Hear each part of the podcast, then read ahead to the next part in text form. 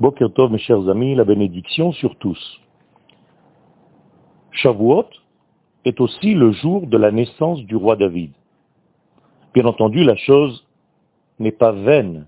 Elle nous donne ici une information très importante. Il existe en effet un lien profond intérieur entre la naissance du roi David, qui est le roi d'Israël, le royaume d'Israël, et la Torah, qui représente l'éthique d'en haut, de l'infini, béni soit-il. Et les sages posent la question dans le Yalkut, pourquoi nous devons lire le jour du don de la Torah, la Megillah de Ruth, qui est en réalité la grand-mère du roi David, du royaume d'Israël. Les sages comprennent qu'il y a ici un lien volontaire qui vient nous indiquer que la Torah est liée à la politique royale, humaine, du royaume d'Israël. Autrement dit, il y a un lien direct entre les valeurs de l'infini et la situation politique dans laquelle le monde, ici-bas, est dirigé. Et ce lien doit être gardé, observé, pour que, justement, toutes ces applications politiques au niveau de la nation d'Israël soient en respect total, une réflexion totale des valeurs de la Torah supérieure et intérieure.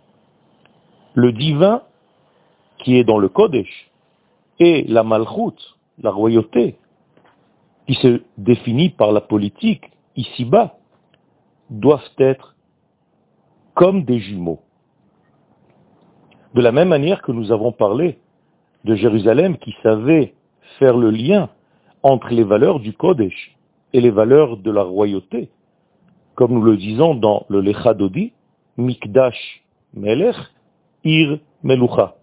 La ville de Jérusalem est aussi Mikdash, c'est-à-dire notion de Kodesh, de saint béni soit-il, Ir Melucha, c'est en même temps une ville où on peut diriger en réalité la politique divine sous forme nationale, sous forme cosmopolite, sous forme de toute la version divine qui va s'appliquer dans les actions, dans les cheminements humains.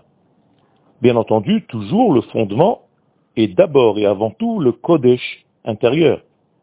C'est toujours dans ce sens que cela se passe.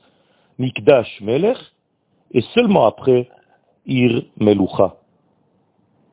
Nous devons appliquer les valeurs de l'infini du Kodesh dans notre monde d'en bas. Et lorsque le monde d'en bas est relié et organisé par rapport aux valeurs de l'absolu, béni soit-il, eh bien cela marche. C'est ainsi que le Kodesh a une assise dans notre monde, peut se reposer, se déposer dans notre réalité humaine. Lorsque les valeurs de Kodesh viennent et arrivent à diriger notre vie de tous les jours ici-bas, c'est le secret de la réussite. Toutes les humanités, toutes les formes humaines qui ont essayé de mettre en place une structure qui est déconnectée des valeurs de l'infini, ont échoué. Parce que lorsque le royaume d'en bas, lorsque la politique humaine est déconnectée de ses valeurs divines, c'est un échec. Et voilà que le jour du don de la Torah, la lumière divine apparaît, et elle apparaît en nous donnant déjà, depuis le début, dans la réflexion première du divin, entre guillemets, un but, c'est d'arriver à appliquer cette Torah dans la vie courante de ce monde. Bien entendu, les choses sont difficiles, et c'est pourquoi la lumière divine, lorsqu'elle descend dans notre monde, lorsqu'elle va traverser, j'allais dire, l'atmosphère humaine, eh bien, cette lumière s'habille dans un brouillard. En hébreu, le mot arafel. Le arafel, le brouillard, est nécessaire.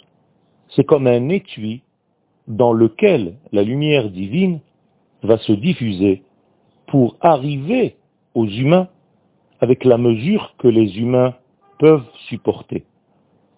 C'est ainsi que le Kodesh se relie à la Malchut, et c'est pourquoi le jour du don de la Torah, nous lisons la Megillah de Ruth, qui correspond à la naissance même du premier roi d'Israël véritable, le modèle du royaume d'Israël, le roi David.